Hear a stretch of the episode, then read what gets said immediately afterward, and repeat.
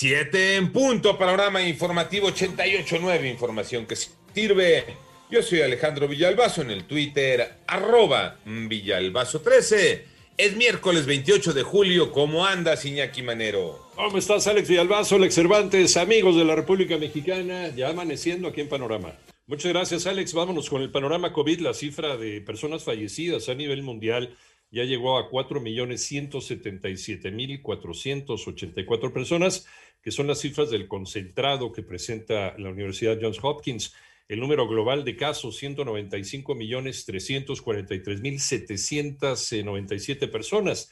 Y ante eh, el aumento de casos de COVID-19 en los Estados Unidos, el gobierno volvió a recomendar el uso de cubrebocas. Están replanteando la estrategia. Habían dicho que ya estuvieras vacunado, te podías quitar el cubrebocas. Siempre no uso de cubrebocas para las personas aún estando completamente vacunadas. Estados Unidos no ha llegado todavía al 50% de su población completamente vacunada. En tanto, México nuevamente registra un considerable aumento en los contagios por COVID-19. Moni Barrera.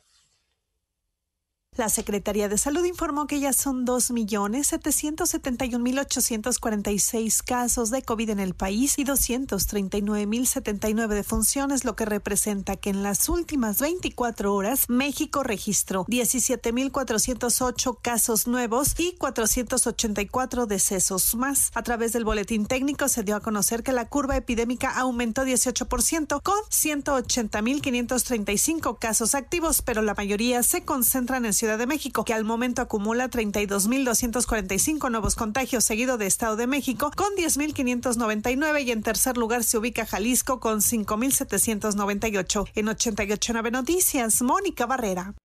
El panorama nacional durante el segundo trimestre del año, la utilidad neta de la Comisión Federal de Electricidad cayó 13.9% en comparación con el mismo periodo del 2020 al registrar 21.532 millones de pesos. En tanto, el juzgado tercero del distrito con sede en Quintana Roo negó el amparo promovido para el ex gobernador de Puebla, Mario Marín, en contra del auto de formal prisión que se le dictó para ser juzgado por el caso de la tortura de Lidia Cacho.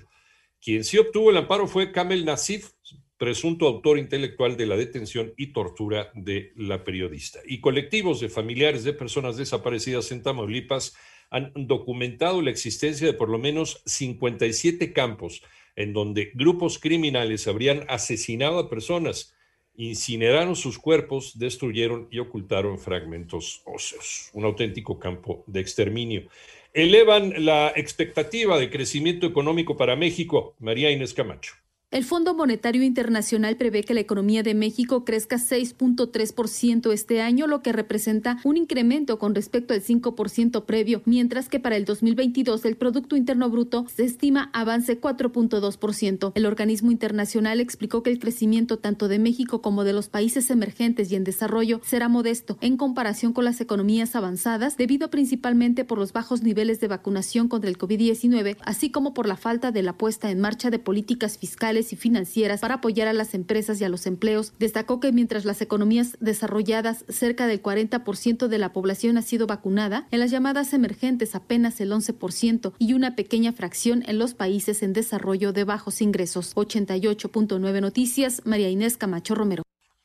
En el panorama internacional, el presidente de los Estados Unidos, Joe Biden, aseguró que Rusia podría interferir en las elecciones federales y locales de 2022 y dio inicio en el Vaticano el mayor juicio por malversación de fondos del que se haya tenido registro en la Santa Sede. En este, el cardenal Angelo Becciu compareció por primera vez. El opositor Consejo para la Transición Democrática en Cuba emitió un informe en el que reportó que hasta ayer el régimen ha detenido a 700 personas por las protestas en la isla, entre las cuales se encuentran 13 menores de edad.